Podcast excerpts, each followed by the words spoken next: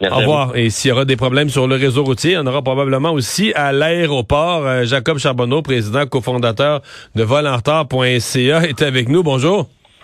Bonjour, M. Dumont. Parce qu'il y en a des gens qui voyagent dans les deux, trois jours avant Noël, des gens qui euh, ils ont fini de travailler puis ils s'en all- ils s'en vont passer les fêtes à l'étranger. Euh, Avez-vous l'impression qu'on va avoir beaucoup d'annulations?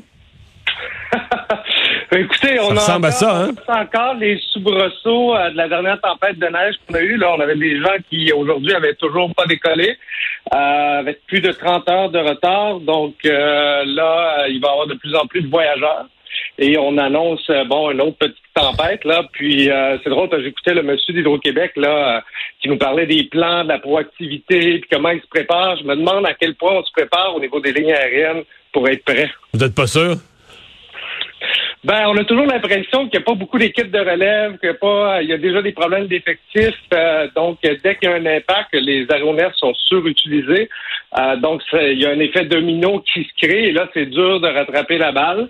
Et euh, c'est ce qu'on vit encore là depuis depuis la dernière tempête. La dernière tempête veut dire celle de la fin de semaine passée? Oui, exactement. Il y a Donc, encore de l'effet euh, domino des gens qui ont été reportés, puis tout ça. Il y a encore, quand vous dites la dernière tempête, donc vous dites aujourd'hui, euh, il y a encore de l'effet domino de la, de la bordée de neige de vendredi. Là. Euh, Tout à fait. Donc, on a des gens là que ça faisait plus de 30 heures qui étaient en attente à l'aéroport de Québec. Il y a des gens qui étaient pris à Cuba, qui sont arrivés, qui ont finalement décollé hier.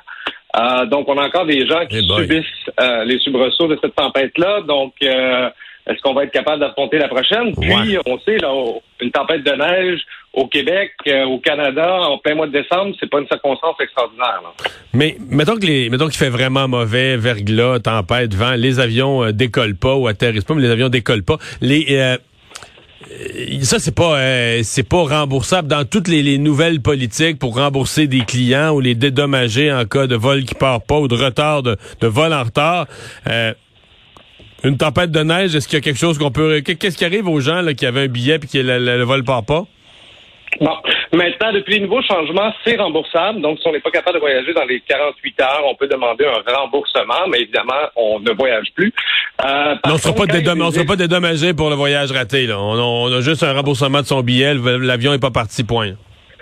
Ça va dépendre. Donc, si c'est strictement relié à de la météo, non. Si c'est suite à l'effet, à un effet domino, le, le transporteur doit prendre en charge, doit mettre des mesures en place pour éviter les effets ou diminuer les effets au maximum. Si aucune, si aucune action qui a été posée, ça devient attribuable au transporteur. OK. Donc, les vols subséquents peuvent l'être. Puis l'effet domino, donc- c'est 24 heures. 40 combien de combien de de- d'heures ou de jours euh, le transporteur peut justifier l'effet domino d'une tempête majeure?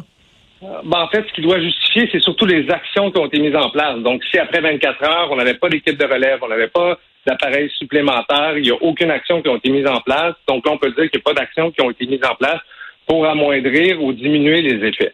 Euh, puis là, il y a une autre problématique où est-ce qu'on a encore beaucoup de transporteurs qui ont des problèmes, qui, ont, qui, sont en manque euh, d'équipage ou qui, ont, qui se retrouvent avec des équipages qui ont fait trop d'heures et ils n'ont pas d'équipage de relève. Donc, les deux mélangés ensemble, euh, ça risque de faire une petite tempête parfaite. Ouais.